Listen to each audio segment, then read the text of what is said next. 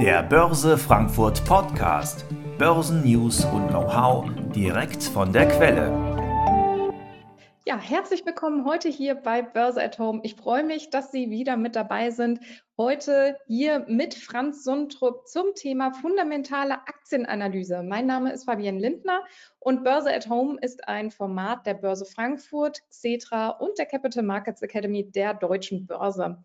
Ja, Herr Sundrup ist auch Referent bei der Capital Markets Academy und äh, führt das Webinar-Thema auch in einem ganztägigen Seminar aus. Also wenn Sie da Interesse haben, schauen Sie gerne mal auf der Webseite vorbei. Heute geht es um, wie gesagt, fundamentale Aktienanalyse rund um das Unternehmen, Kennzahlen aus der Bilanz, ausgesuchte Bewertungskonzepte. Ja, und am Ende haben Sie wie immer die Möglichkeit, Ihre Fragen zu stellen, die wir dann gerne beantworten. So, jetzt äh, begrüßen Sie mit mir zusammen Herrn Sundrup. Vielen Dank, dass Sie heute mit dabei sind. Ja, ich äh, grüße Sie recht herzlich aus Hamburg. Ich sitze hier in meinem Büro und in Hamburg-Altona wie ich mal so schön sage, wer Hamburg kennt, unverbaubarer Blick auf Ikea, äh, mitten in der Innenstadt von Altona. Ich beschäftige mich relativ viel mit Aktien, ähm, bin mittlerweile 54 Jahre alt, habe ähm, eine Banklehre gemacht und das studiert, bei einigen Vermögensverwaltern gearbeitet. Mittlerweile berate ich von hier aus institutionelle Anleger wie Fondsgesellschaften, äh, Vermögensverwalter, aber auch äh, institutionelle Anleger wie äh, Kirchen, und äh, Stiftung. Ja, es geht um die Geldanlage in Aktien und der erste Baustein der Geldanlage in Aktien ist immer, dass man sich das Unternehmen einmal anguckt, was man da kaufen möchte, dass man ungefähr eine Ahnung hat, was geht da eigentlich ab in diesem Unternehmen, ähm, dass man sich beschäftigt, wie funktioniert dieses Unternehmen eigentlich. Ich habe Ihnen eine kleine Präsentation zusammengestellt. Diese Präsentation hat fünf Bausteine und da schaue ich einfach mal rein in diese fünf Bausteine. Und ähm, als erstes schauen wir in das Geschäftsmodell rein, in die sogenannte Equity Story, wie es so schön heißt. Wir werden uns dann mit ein paar Kennzahlen beschäftigen. Ähm, die Kennzahlen teilen sich ein in drei große Bereiche. Zum einen müssen wir gucken, ist die Kapitalsubstanz da in dem Unternehmen, äh, sprich die Eigenkapitalquote, ist die ausreichend, ähm, ist die Ertragskraft solide und die Liquidität muss vorhanden sein. Äh, das sind immer so die drei großen Bereiche eines Unternehmers, um die er sich kümmert. Die Solidität, die Liquidität und die Ertragskraft. Ähm, und äh, das gucken wir uns dann immer äh, nachher schön an, hier bei einigen Unternehmen. Dann gibt es auch etwas wissenschaftlichere Ansätze, den habe ich Ihnen auch mitgebracht. Einen davon, das ist das Diskontierungsmodell. Da geht es um die Bewertung, ähm, was eigentlich das Ziel der Fundamentalanalyse ist, dass man am Ende einen Preis rauskriegt, äh, wie teuer ist eigentlich der Kapitalmarkt, sind wir unter- oder überbewertet, ähm, ist es gerade billig oder teuer äh, aufgrund der äh, eigenen Ertragskraft in den Unternehmen. Dann müssen wir natürlich das einbetten in unsere Anlagestrategie. Da habe ich Ihnen eine mitgebracht. Es gibt eine Vielzahl von Anlagestrategien. Eine habe ich mitgebracht von der Susanne Lebermann. Die hat auch ein schönes Büchlein dazu geschrieben. Das zeige ich Ihnen nachher mal ganz kurz. Und dann muss es natürlich weitergehen. Ähm, es nützt nichts, dass Sie sich dauernd irgendwelche Videos anschauen, sondern man muss es auch umsetzen. Äh, schwimmen lernt man immer nur im Wasser. Und ähm, da fällt mir ein Spruch von Jürgen Klopp ein, ne? we have to change from doubters to believers. Ja, wir müssen von Zweiflern zu Gläubigen werden. Wir müssen darauf vertrauen, dass das, was wir gelernt haben, dass das auch funktioniert, zumindest häufig. Danach gibt es eine Fragerunde. Die Frau Lindner wird Ihre Fragen aufnehmen und da beantworte ich gerne Ihre Fragen. Und äh, ganz wichtig ist der Hinweis, dass ich natürlich keine Anlageberatung machen darf hier über dieses Medium und dass die Historie äh, keine Relevanz hat für die Zukunft. Das sind äh, übliche Hinweise. Und wir legen einfach mal los ähm, in der Fundamentalanalyse. Die Fundamentalanalyse selbst ist nur ein Baustein der Aktienanalyse. Wir haben mehrere Bausteine. Ähm, äh, sagen wir mal so, ist die Basis des Ganzen, dass ich ungefähr weiß, was handle ich da eigentlich. Äh, viel äh, äh, spannender sind auch solche Dinge wie Psychologie und technische Analyse und seit 2008 ganz, ganz modern sind sogenannte quantitativen Analysen, Zeitreihenanalysen, dass ich ein regelbasiertes Modell entwickle, nachdem ich automatisch mehr oder weniger dann Aktien kaufe und verkaufe. Ja, und die Fundamentalanalyse, wie gesagt, ist eingebettet in diese ähm, in, dieses, in diesen Kreis, in dieses Viereck, wie Sie wollen. Ein Blick in die Fundamentalanalyse. Da geht es dann um das Geschäftsmodell, um die sogenannte Equity Story. Was macht das Unternehmen eigentlich? Was ist die Daseinsberechtigung des Unternehmens? Warum rufen Kunden bei diesem Unternehmen an und wollen die Dienstleistung oder das Produkt haben? Ähm, was für einen Mehrwert produziert dieses Unternehmens? Na, äh, am Ende fragen wir uns, äh, was stellt das Unternehmen her? Ein Produkt, eine Dienstleistung? Und ähm, wir müssen uns dann immer Fragen stellen bei diesem Produkt oder bei dieser Dienstleistung. Ähm, ist dieses Produkt oder diese Dienstleistung, die dieses Unternehmen herstellt, ist das skalierbar? Ne, da sind wir beim ersten Fachbegriff. Ne? Und Skalierbarkeit bedeutet, dass diese Dienstleistung ohne großen Aufwand extrem stark wiederholbar ist. Nehmen Sie so eine Webseite wie PayPal. Ne? Ähm, da muss PayPal gar nichts machen. Sie melden sich da als Kunde selber an. Sie werden dort, locken sich das selber ein. Ähm, und ähm, dann funktioniert das mehr oder weniger automatisch. Ähm, und der, bei PayPal, bei dem Setup, was PayPal beispielsweise hat, ist es relativ egal, wie viel äh, Kunden PayPal hat. Jeder der Kunde, der dazukommt, produziert keine höheren Kosten. Wir nennen das Stückkosten. Ähm, und diese Stückkosten müssen extrem klein sein. Also eine Vielzahl an Kunden äh, können von einer Plattform aus bedient werden. Und das ist äh, hochgradig effizient und hochgradig dynamisch. Und dann eben auch die Frage, ähm, wie ist das Image dieser Firma? Ist das Image so toll, dass man irgendwie lassen sich so sagen, lassen mich so sagen, dass sie bei einer Grillparty sich nicht schämen müssen, dass sie dieses Produkt gekauft haben. Und ähm, dieses Image führt dazu, dass sie in, als Unternehmen deutlich stärker in der Lage sind, Preise durchzusetzen, höhere Preise durchzusetzen, auch deutlich über ihren eigenen Herstellungskosten. Und das widerspiegelt sich nachher natürlich im Gewinn. Und äh, wir schauen natürlich äh, als Experten immer auf die EBIT-Marge ne, ähm, und versuchen herauszufinden, von den 100 Euro, die das Unternehmen eingenommen hat, ähm, wie viel Euros bleiben eigentlich davon über äh, nach den ganzen betrieblichen Kosten. Auch schauen wir uns natürlich an, in welcher Phase ist dieses Unternehmen. Ne? Ist es in der ersten Phase, in der Einführungsphase? Ist das Produkt gerade produziert worden? Ähm, macht das Unternehmen eigentlich schon Gewinn? Ähm, Konservative Aktionäre sind auch eher in der Wachstums- oder in der Reifephase. Sättigungsphase, das ist dann eher was für äh, Investoren, die scharf sind auf die Dividende, weil Unternehmen, die in dieser Sättigungsphase sind, die ihren Kundenstamm gewonnen haben, die äh, ihre Marktposition gewonnen haben, sind auch in der Lage, ihren Gewinn äh, äh zu stabilisieren und daraus ein, eine Dividende zu zahlen.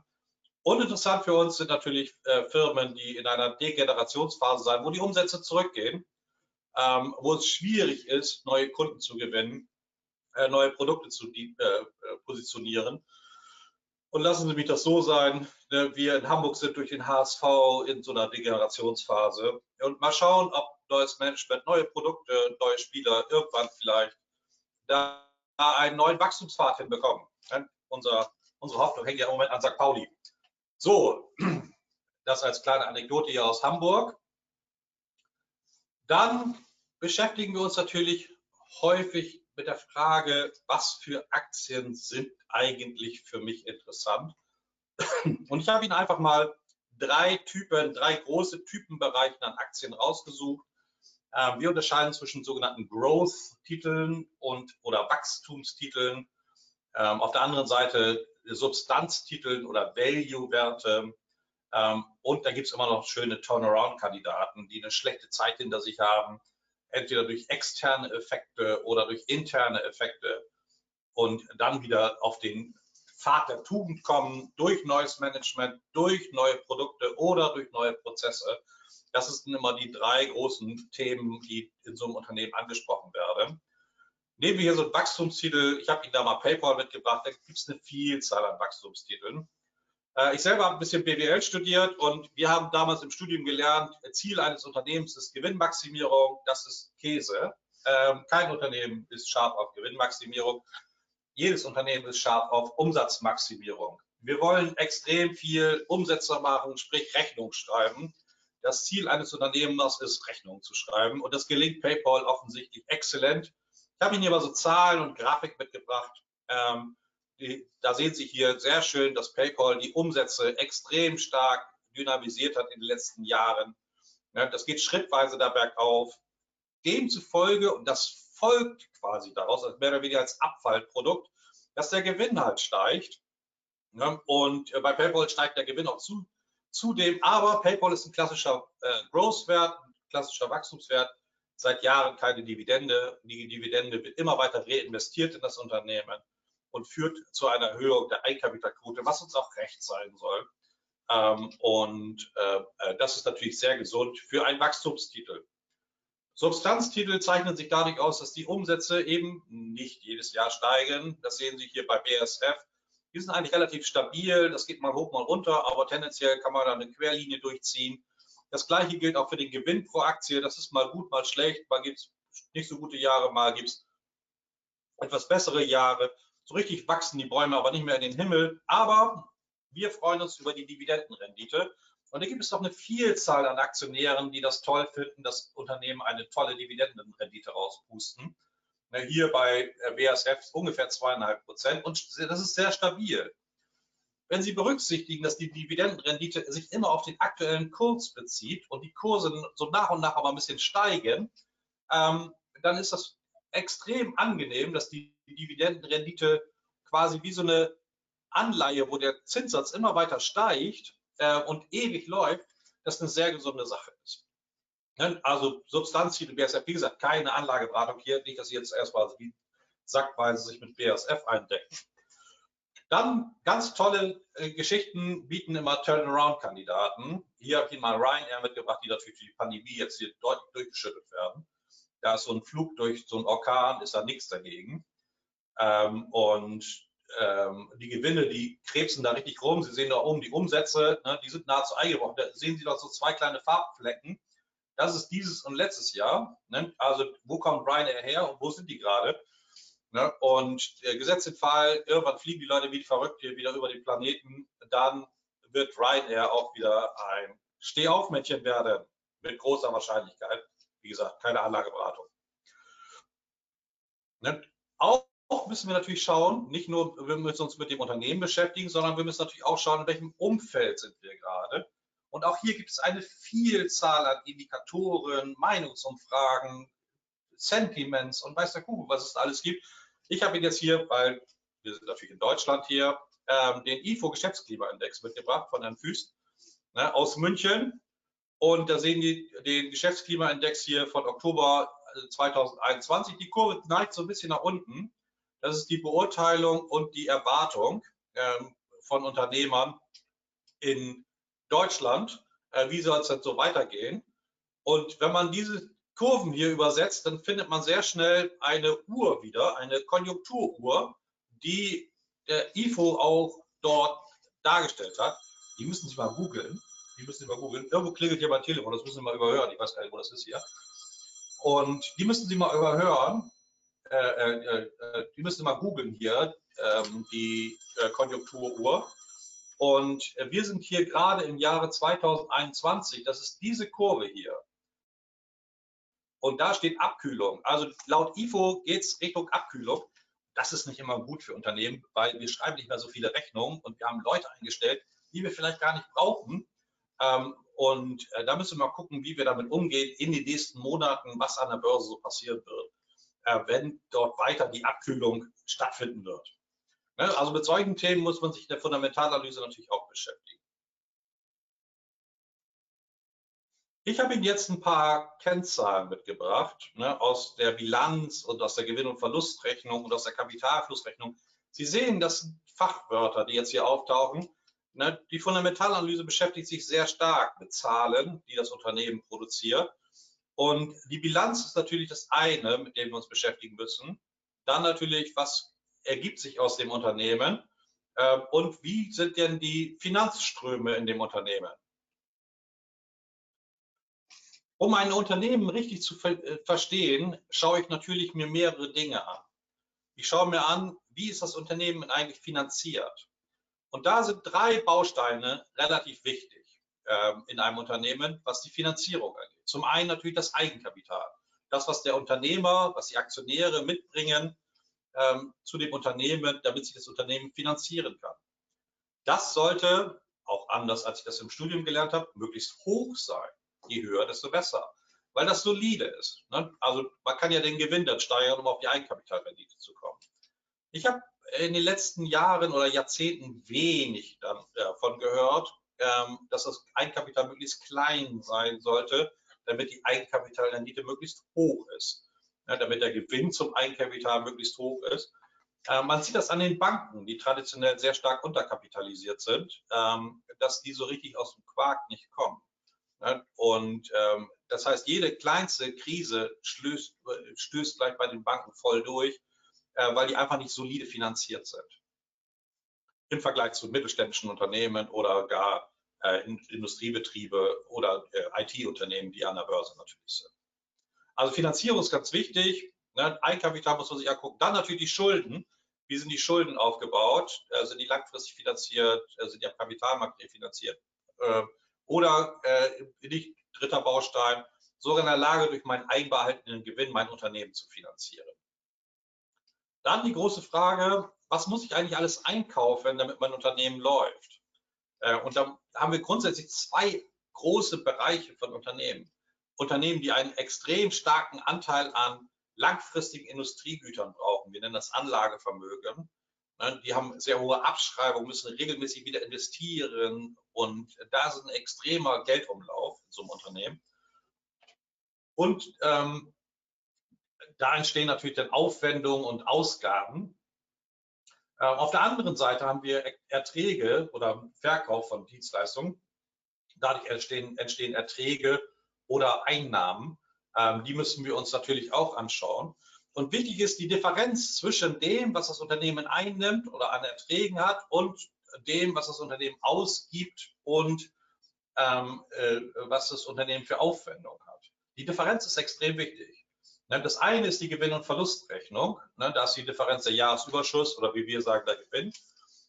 Und auf der anderen Seite haben wir hier die Einnahmen über den Ausgaben und die Differenz Einnahmen zwischen Ausgaben, das ist der Cashflow. Und äh, beide Dinge müssen wir uns genau anschauen, wie entsteht das eine und wie entsteht das andere.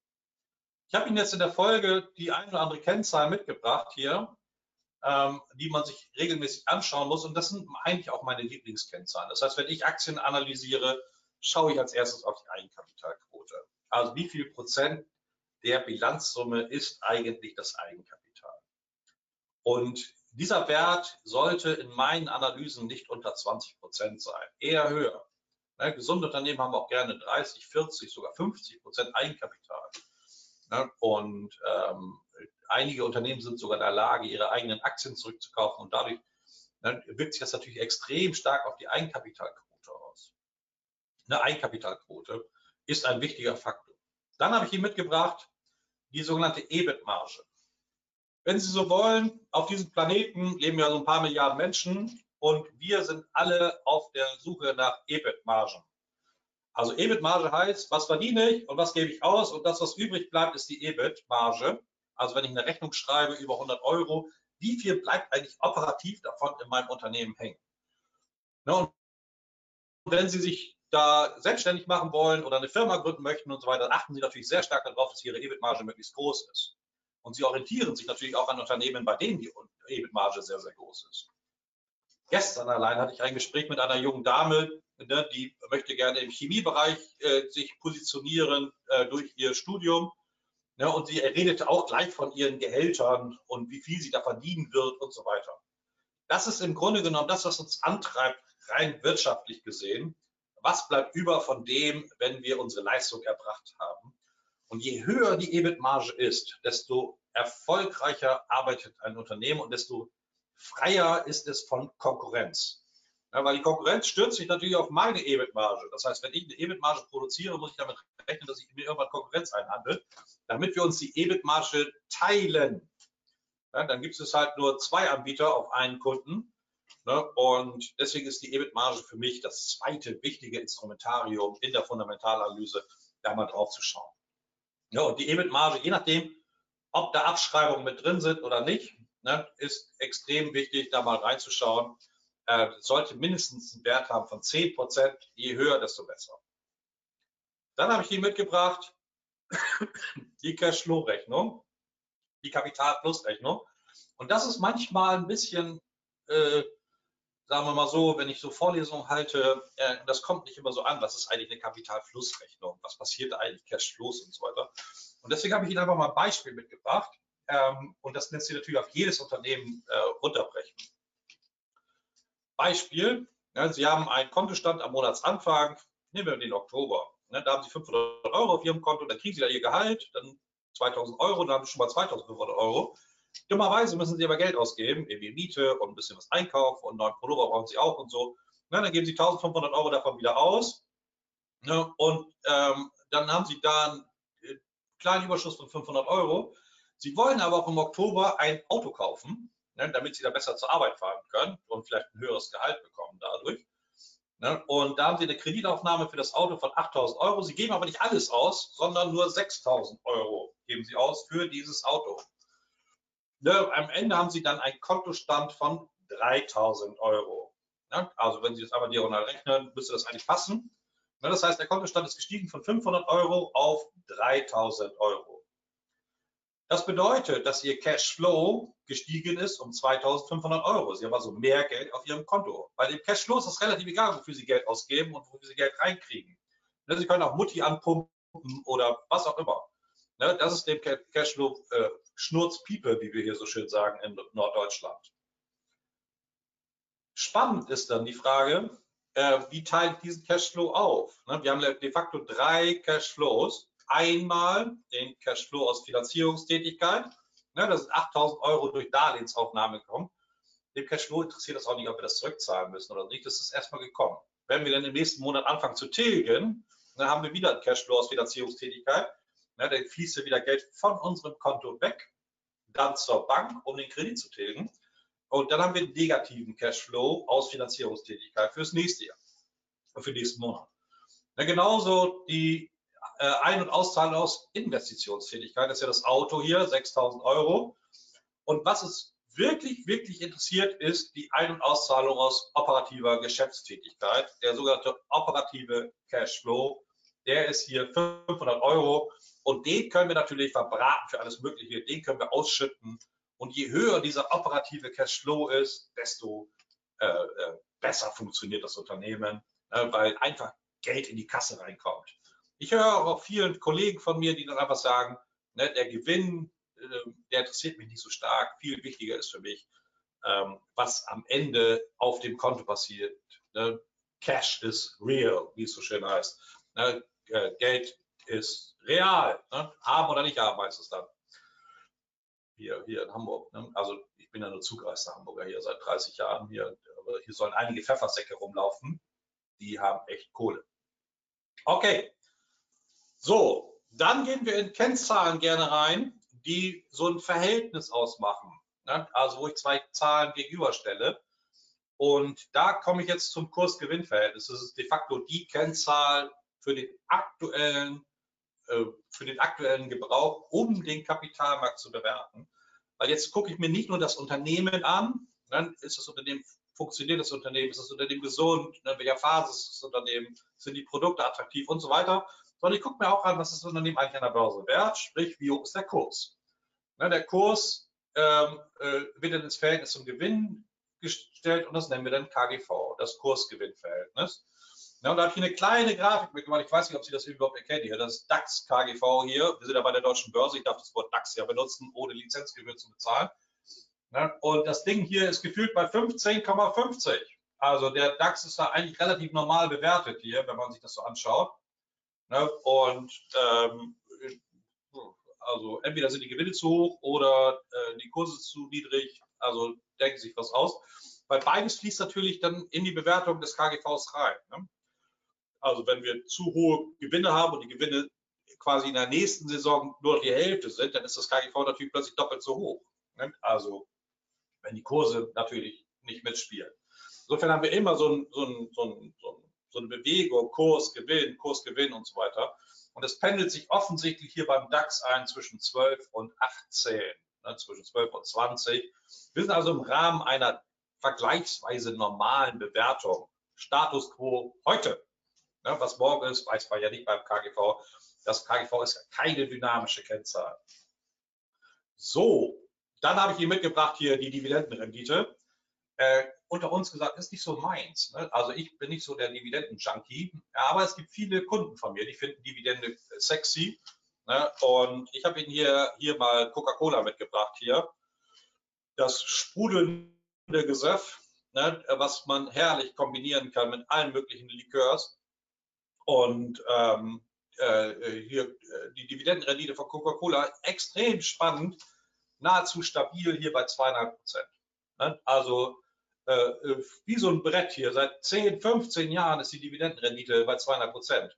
Also wie viel Dividende pustet das Unternehmen raus zum aktuellen Kurs? Ja, das macht man nicht genau aktuell, sondern entweder am Jahresanfang oder so ein Mischkurs aus ne, Jahresende, Jahresanfang und so weiter. Da gibt es ein paar Berechnungsmethoden. Letztendlich ist das wurscht, wie sich das berechnet. Wichtig ist, dass die stabil ist, diese Dividendenrendite. Und wir da zweieinhalb Prozent haben äh, über den gesamten Zeitraum. Das heißt, wenn Sie vor zehn Jahren eine zweieinhalbprozentige Dividendenrendite gekriegt haben und Coca-Cola hat dann äh, die Aktie hat sich um 50 Prozent erhöht, was tatsächlich so passiert ist, dann ist natürlich die aktuelle Dividendenrendite bezogen auf den Einstand vor zehn Jahren natürlich auch um 50 Prozent gestiegen. Das ist natürlich extrem lecker. Solche Investoren hier, also Warren Buffett, der macht sowas ähnliches, ne, der guckt auch sehr stark auf Dividendenrendite, stabile Dividendenrenditen. Und wenn die Aktie dann noch ein bisschen klimper, klimper, klimper so ein bisschen steigt und so weiter, wird die Rendite ja immer höher, bezogen auf den Einstieg. Ne, und das ist natürlich extrem toll. Ähm, äh, das sucht man vergeblich im Anleihenbereich. Ne, also, dass man da so eine Art Step-up-Bond hat. Ne, also, ähm, Aktienbereich möglich, Anleihenbereich eher untypisch. Dividendenrendite. Dann habe ich hier mitgebracht ein Bewertungsmodell. Die Dinger, die lernt man an der Uni. Ähm, äh, also Dividend-Discount-Modell und was man da alles diskontieren kann und so weiter. Ist auch ein bisschen spooky, ehrlich gesagt, äh, weil wir da gucken dann die, in die Zukunft und versuchen herauszufinden, wie entwickeln sich eigentlich die Gewinne in den nächsten 150 Jahren. So, und wenn man die letzten 150 Jahre sich in Deutschland anschaut, dann weiß man eins, nichts ist stabil in diesem Land gewesen. Ähm, und insofern werden die nächsten 150 Jahre wahrscheinlich auch nicht so stabil laufen. Aber dieses Bewertungsmodell geht einfach davon aus, dass in den nächsten 150 Jahren sich nichts ändert und die Gewinne stabil bleiben und das Gewinnwachstum stabil bleibt und so weiter und meine Rendite auch stabil bleibt. Ne? Und ähm, wie gesagt, das eignet sich hervorragend, äh, das an der Uni anzuwenden, dass man die zukünftigen Dividendenzahlungen oder bei Vollausschüttung, so sagt ja das Modell, also auch die Gewinne kann ich diskontieren, ne? immer schön diskutieren und so, mit was eigentlich? Das mache ich immer mit dem Zinssatz, von dem ich glaube, dass der der richtige ist. Also auch da eine völlige Wahlfreiheit. Man kann das mit dem Zinssatz machen, äh, den man noch beim Haspa-Sparbuch bekommt. Oder man kann das mit dem Zinssatz machen, von dem man glaubt, äh, das ist die Rendite, die ich mit Aktien erzielen kann. 7% höre ich da häufig und so weiter. Vielleicht auch ein bisschen mehr, ein bisschen weniger und so weiter. Das ist immer nicht ganz einfach, das herauszufinden. Ähm, ich habe Ihnen das mal mitgebracht, das Dividend-Discount-Modell hier, ähm, bezogen auf eine Vollausschüttung. Wir diskutieren also hier die Gewinne. So, jetzt muss ich ein bisschen langsamer sprechen hier. Ich versuche mal, das Ihnen noch mitzugeben hier.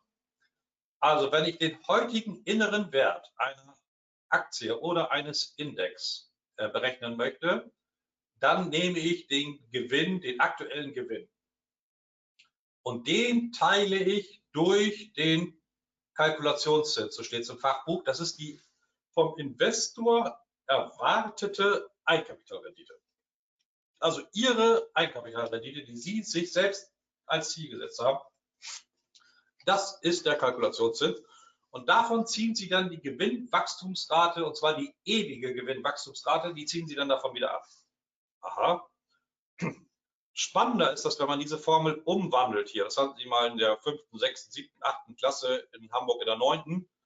Ne, äh, ich habe den jetzt hier einfach umgewandelt. Der Kalkulationszins ist gleich Gewinn durch inneren Wert plus Gewinnwachstum. So, wenn man das alles ein bisschen umdüdelt hier, dann steht da am Ende, Kalkulationszins ist gleich 1 durch KGV plus Gewinnwachstum. Das KGV hatten wir ja gerade. Das ist ja beim DAX hier bei 15,50. Und wenn Sie dann davon ausgehen, dass die durchschnittliche Wachstumsrate der Aktien, die im DAX drin sind, drei Prozent ist, dann verdienen Sie hier 6,5 Prozent durch KGV und 0,3, also 3 Prozent hier durch das Gewinnwachstum und da kommt man insgesamt auf eine Rendite von 9,45, die ich ab heute ewig kriege beim DAX. Also das ist das Modell, ist fachlich richtig, in der Praxis schwer anzuwenden. Äh, aber ich wollte es mal gezeigt haben, weil die Fundamentalanalyse geht da ganz, ganz tief. Die Fachbücher werden an der Stelle richtig dick. Man kann da richtig tief bohren und ob da immer was Gescheites rauskommt, das sei dann dahingestellt. So, was mache ich jetzt mit dieser Fundamentalanalyse? Ähm, ich bette diese Fundamentalanalyse ein in ein Bewertungskonzept. Und ich habe Ihnen einfach mal eins mitgebracht, das gehe ich auch nicht in der Tiefe durch. Da gibt es ein schönes Büchlein dazu, das kann ich Ihnen wärmstens empfehlen. Das ist das Bewertungskonzept nach Lebermann. Ja, die Susanne Lebermann, die war ja mal Fondsmanagerin bei der DWS, der eine oder andere kennt die auch bei Ihnen. Ja, und wendet das Modell vielleicht sogar auch an. Ne? Und da geht es natürlich auch um Fundamentalkennzahlen, hier Return on Equity, Eigenkapitalrendite, EBIT-Marge, Eigenkapitalquote und so weiter, KGV. Da sind, finden Sie die Begriffe aus der Fundamentalanalyse, die in diesem Modell eine Rolle spielen, aber es spielen auch andere Dinge eine Rolle, ne? Reaktion auf Quartalszahlen, ne? ähm, wie war der Kurs vor sechs Monaten, wie war der Kurs vor zwölf Monaten und so weiter. Da sind wir da schon ein bisschen in der technischen Analyse. Also man muss diese vier Disziplinen, technische Analyse, Psychologie, Fundamentalanalyse und irgendwelche äh, Zahlenkombinationen, Zahlen, Zeitreihen, die man da analysiert hat, irgendwie in einen Kontext schmeißen. Und daraus entwickelt sich dann eine Anlagestrategie. Ne? Und ähm, das ist äh, spannend, das immer im Zusammenhang zu nehmen. Also wie gesagt, heute sind wir nur in der Fundamentalanalyse. So, wie geht es dann weiter? Was ich häufig erlebe, gerade im Wertpapierbereich, ist, dass sie zwar extrem viel lernen, dass sie sich noch ein Büchlein kaufen, noch ein Büchlein kaufen und so weiter. Irgendwann müssen sie ins Wasser und schwimmen. Ja, sie müssen einfach mal reinspringen. Und ich habe ihnen quasi hier so zwei Dinge mitgegeben. Hier A, Stufe 1, sie haben noch keine Aktien und B, Stufe 2, ich habe schon Aktien. Ne? Und äh, Stufe 1, sie haben noch keine Aktien, interessieren sich aber brennend für dieses Thema ähm, da kann ich Ihnen wärmstens hier von der Stiftung Warentest so alles über Aktien, so ein Heftchen, so ein kleines Büchlein hier, ich glaube 20 Euro kostet das. Das kaufen Sie sich mal in jeder gut sortierten Bahnhofsbuchhandlung, gibt es das. Ja, und dann öffnen Sie bitte ein Musterdepot, irgendwie bei OnVista und kommen direkt und so weiter. Die haben alle Musterdepots, da können Sie sich selbst mal richtig viel Geld geben und dann kaufen Sie mal so ein paar Aktien und gucken sich das an und überprüfen mal, habe ich da überhaupt Spaß dran und nicht und so und äh, wie funktioniert das? Dieses Trockenschwimmen, das ist wie Schwimmübungen auf dem Sofa, ne, da, da hat man schon mal ein bisschen die Übung drauf ne, und man kann da so ein bisschen virtuell rumdatteln und so weiter. Tipp von mir, damit das ein bisschen spannend ist, ich versuche einfach mal das Geld zu vernichten. Ne, einfach mal sich 100.000 Euro geben und das zu vernichten. Das ist, äh, und äh, das ist gar nicht so einfach. Genauso wie Geld verdienen ist Geld vernichten auch nicht so einfach. Sie werden das erleben, Sie spielen einfach mit den Aktien da rum, da, die kaufen sich einfach virtuell.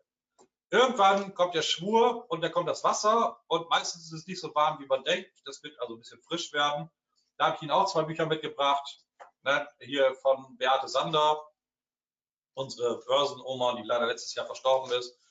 Und die Susanne Webermann, ne? die beiden Bücher äh, sind ein Genuss, kann man sehr gut lesen. Da steht auch sehr viel Text drin im Rahmen der Fundamentalanalyse.